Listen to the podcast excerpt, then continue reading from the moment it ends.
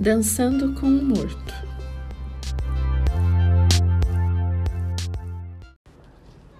A viúva estava na cozinha com o filho, contando feliz o dinheiro que tinha encontrado debaixo do colchão. Quando o marido, falecido fazia meses, apareceu e veio sentar-se à mesa com eles. A mulher não se intimidou. O que você está fazendo aqui, seu miserável? Me dá paz, você está morto. Trate de voltar para debaixo da terra. Nem pensar, disse o morto. Estou me sentindo vivinho.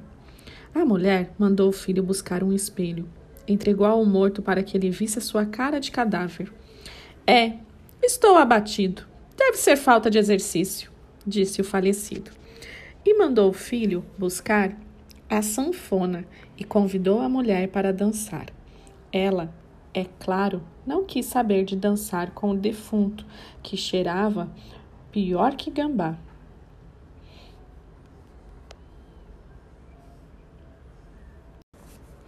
O morto nem ligou, começou a dançar sozinho.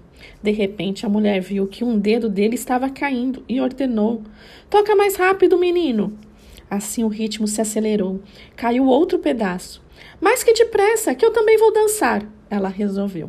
E começou a requebrar e saltar e jogou a perna para o alto e balançar a saia.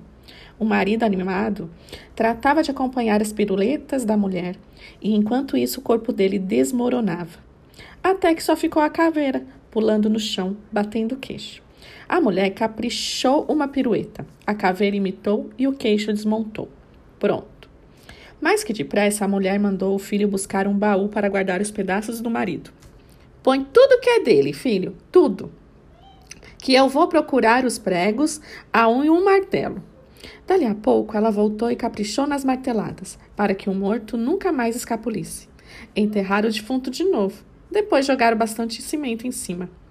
Só no dia seguinte, a mulher lembrou do dinheiro do marido que ela tinha deixado em cima da mesa. Cadê? Uai, mãe, não era para guardar no baú tudo que fosse dele? Angela Lago.